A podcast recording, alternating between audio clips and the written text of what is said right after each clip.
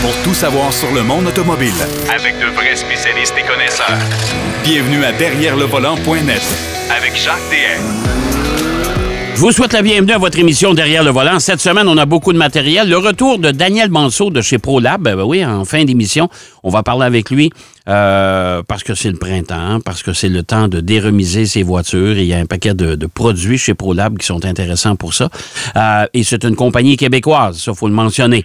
Euh, on va parler également avec notre ami Denis Duquet qui nous fait l'histoire du circuit d'Indianapolis où vont se dérouler les 500 000 la semaine prochaine.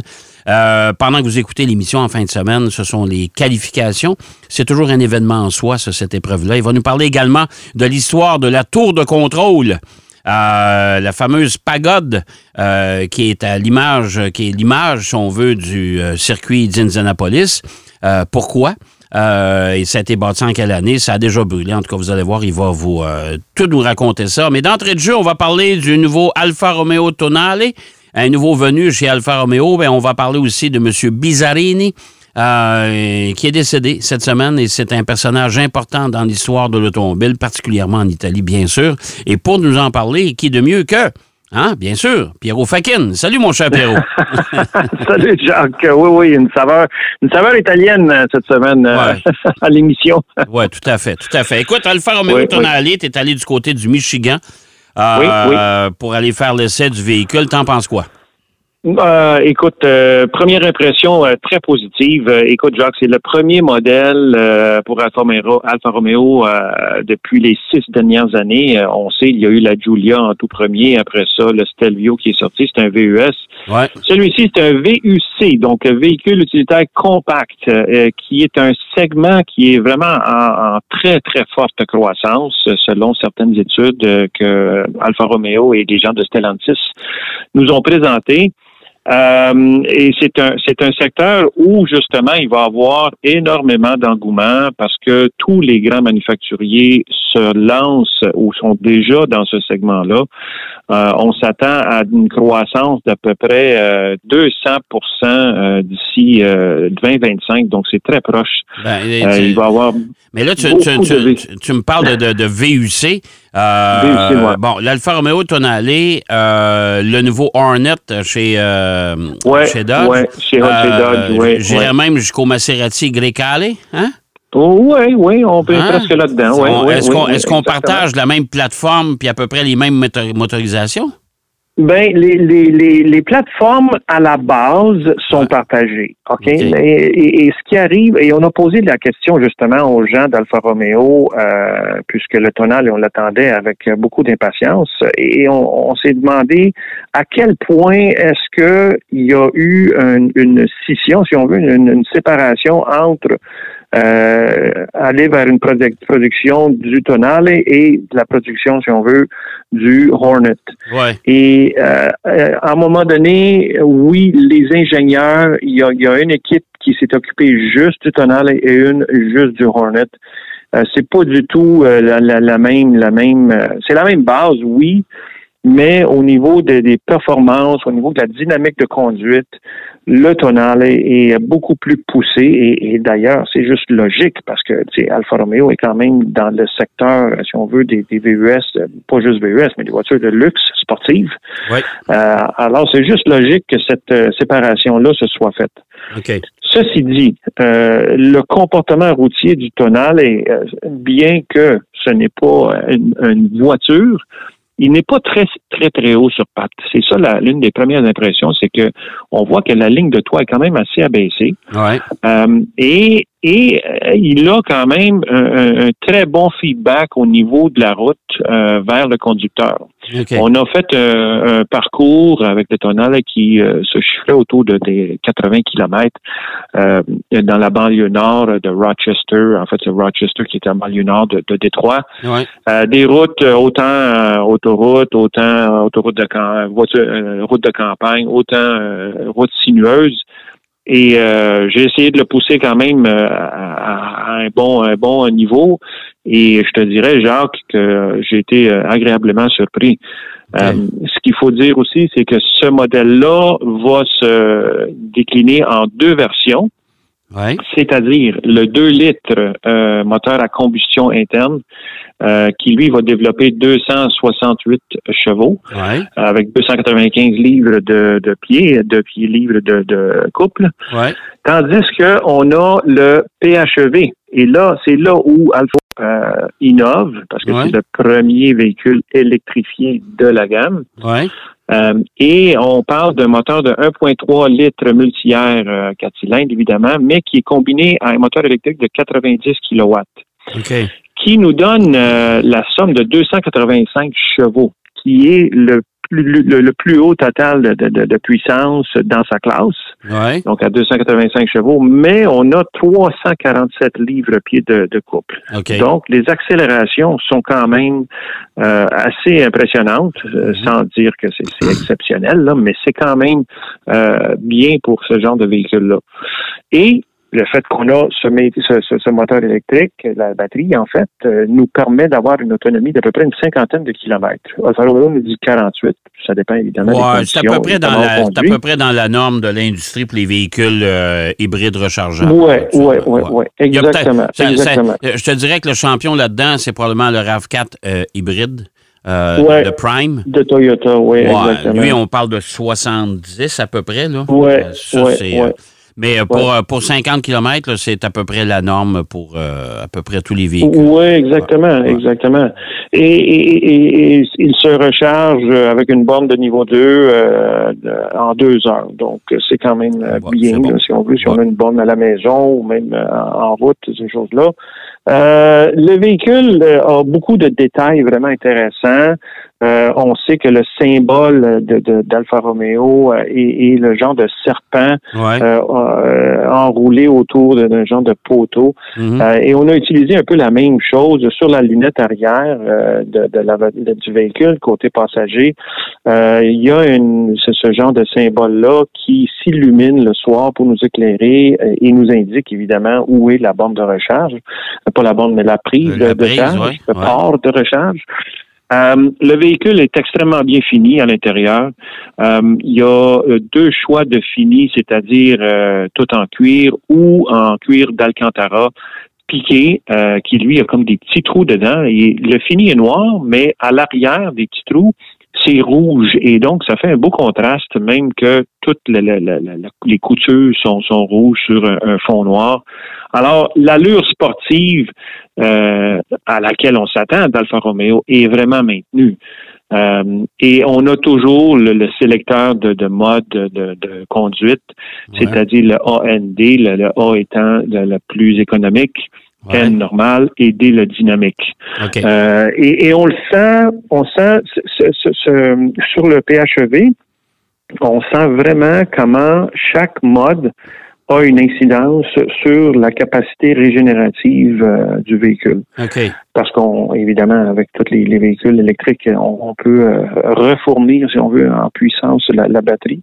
Euh, et plus on est, comme si on se met en mode D et on a de fortes accélérations, quand on relâche, euh, bien qu'il n'y a pas de one pedal drive, mais presque, on, a vraiment une grande résistance. Donc, ça veut dire qu'on renvoie beaucoup de puissance vers la batterie. Sinon, euh, écoute, euh, au niveau du système infodivertissement, on a un écran de, de pouces au centre qui est avec le, le dernier cri au niveau du système Uconnect hein, de Stellantis. Il va bien, ce système-là. Moi, j'aime ça, moi ce système-là, Jacques, effectivement, tu as entièrement raison. Il va vraiment bien. Euh, il est beaucoup plus fluide de, version en version. On est rendu à la version 5. On a eu droit à une présentation du euh, de la personne qui a conçu le système. Et on l'a voulu vraiment très convivial. Ce qui est intéressant, par contre, c'est devant le conducteur, on a euh, ce qu'on appelle en italien, en italien le canocchiale. Ça veut dire les, les, les, binocles, les, les, longues vues. Ouais. Hein, et, dans chaque œil, si on veut, à gauche et à droite, on, on a l'instrumentation. mais c'est un écran, ce n'est pas analogique, c'est digital. Oui, c'est, c'est ça aussi, on s'en va vers ça à peu près pour tous les véhicules. Hein? On s'en va vers ça. On peut et on peut le configurer de trois ou quatre façons. Euh, on peut l'avoir, euh, on peut avoir carrément le, le, le système de, de navigation là-dedans au complet. Mais moi, j'ai préféré, euh, étant donné que j'aime bien l'analogique, ils ont recréé en digital une version analogique, si tu veux, du, du des, le contour et, le, speedomètre. Alors, ça, on peut l'avoir et c'est très précis. Et, je te dis, Jacques, le, feeling de conduite est bien. À l'extérieur, le véhicule a l'air plutôt petit, mais à l'intérieur, on est très bien. On peut loger, euh, selon les dires d'Alfa Romeo, trois personnes de six pieds, quatre personnes de six pieds deux, c'est-à-dire. Hey boy. Euh, Fait que non, au niveau euh, espace, c'est bien. Euh, c'est super bien fini, vraiment. J'ai hâte de voir comment ça va aller. Est-ce qu'on a, les prix? Est-ce qu'on a les prix? Oui, effectivement, on a les prix. Donc, on a deux versions. On a le Sprint et le Veloce. Donc, si on parle du 2 litres euh, Sprint, on parle de 44 995. Ouais. Et on a en version Sprint aussi le PHEV qui a 54 995. La beauté de tout ça, Jacques, c'est qu'on a droit à 5 000 du provincial et 5 000 du fédéral. Bon. Fait que si on va pour la version, euh, mettons, même le Veloce qui est le haut de gamme, euh, qui est à 57 495, on enlève 10 000, on est à 47. Ouais, mais faut faut enlever, faut pas jamais oublier euh, pour le bénéfice des gens qui nous écoutent que la, la, subvention des, deux gouvernements, c'est après taxe. Alors, il faut additionner transport, préparation, les taxes. Transport, préparation, oui, exact. Les taxes. Et là, après ça, on enlève le fameux 10 000, mais ça fait rien. Euh, on, considère que ça coûte à peu près 8 000 de taxes pour un véhicule de 50 000, oui, euh, ben, ça vient payer les taxes dans le fond, là. Oui, oui, ça vient payer les taxes. Et on a un véhicule, on est dans la gamme de luxe, sportif, bien fini, euh, rechargeable en plus, si on le souhaite, évidemment, parce que le 2 litres, c'est quand même bien. Alors, Alpha mise à peu près 1000 ventes au, Canada de ce genre de véhicule. OK. Eux, c'est leur, leur cible. Alors, j'ai bien hâte de voir ben, parce que faut, On va l'avoir au mois de juin. Bon, parce que faut, euh, ils ont besoin de stimuler les ventes. Alfa Romeo, le, oh, se vend pas ça, beaucoup. Sûr. Ça, c'est clair. Le Stelvio se vend un petit peu plus, mais quand même, c'est assez discret comme euh, volume de vente là, actuellement. Oui, oui, euh, exactement. Bon, ben écoute, un bon, une bonne note pour le tournal. Oui, une très bonne note. Très bonne note. Monsieur Bizzarini, pour les gens qui nous écoutent, les vrais amateurs vont se souvenir de lui. Moi, je, sais de, qui on parle, mais il y a beaucoup de monde ben qui vont se poser la question quel est ce, ce cet illustre italien? Ben, Giotto Bizzarini. Ben, Disons qu'il y, a une voiture que tout, tout, tout passionné d'automobile va, va reconnaître, c'est la, la 250 GTO. Hein, de chez Ferrari. Euh, la 250 Ferrari, GTO de Ferrari euh, est un modèle mythique qui a été conçu pour faire de la course, d'abord et avant tout, mais qui, après ça, est devenu euh, une voiture de route. Et on sait qu'elle s'est vendue à des prix tellement exorbitants récemment que ça ça, ça même plus d'allure. Mais, mais Giotto Bizzarini avait commencé à travailler là-dessus comme sur le moteur de cette voiture-là. Et c'est lui qui, qui, a, euh, si on veut, aussi euh, développé euh, les, premiers V12 de chez Lamborghini, parce que M. Ferruccio Lamborghini, il n'était pas content de ces Ferrari qui brisaient tout le temps. Et, donc, il est allé chercher justement euh, M. Bizzarini pour créer un, V12 exprès pour euh, ses voitures à lui, euh, dont sa première, la, GTV, la 350, là, qui était une voiture exceptionnelle.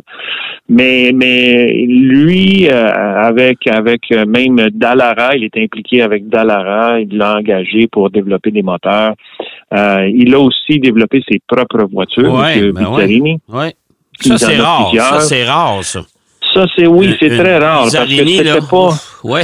Oui, oui, exactement. Et à l'époque, écoute, c'était pas un Ferrari ou un, Lamborghini là. Il, il, était bien en affaires et tout ça, mais finalement, il a quand même réussi à faire des voitures en série limitée, on s'entend là. Ouais. Euh, C'était pas des, des, des quantités énormes de voitures, mais il, il a réussi à faire des voitures vraiment spéciales. Euh, écoute, il y en a tellement qu'il en a fait. La, la Bizzarini P538, qui Ouais. est une, une style barquette. Et, écoute, ils en ont fait juste trois. C'est des modèles vraiment de, de course, là, tu sais. Ouais, ouais. Mais ce qui est aussi spécial, qu'il il travaillait encore, M. Bizzarini, peut-être pas à l'âge qu'il avait là, parce qu'il avait quand même 86 ans. Mais euh, en 2020, euh, la marque euh, a fait son retour Ouais. euh, et ils ont dessiné une, une hypercar euh, qui s'appelait, qui va s'appeler, parce qu'apparemment qu'elle est euh, en développement, qui va s'appeler la Giotto.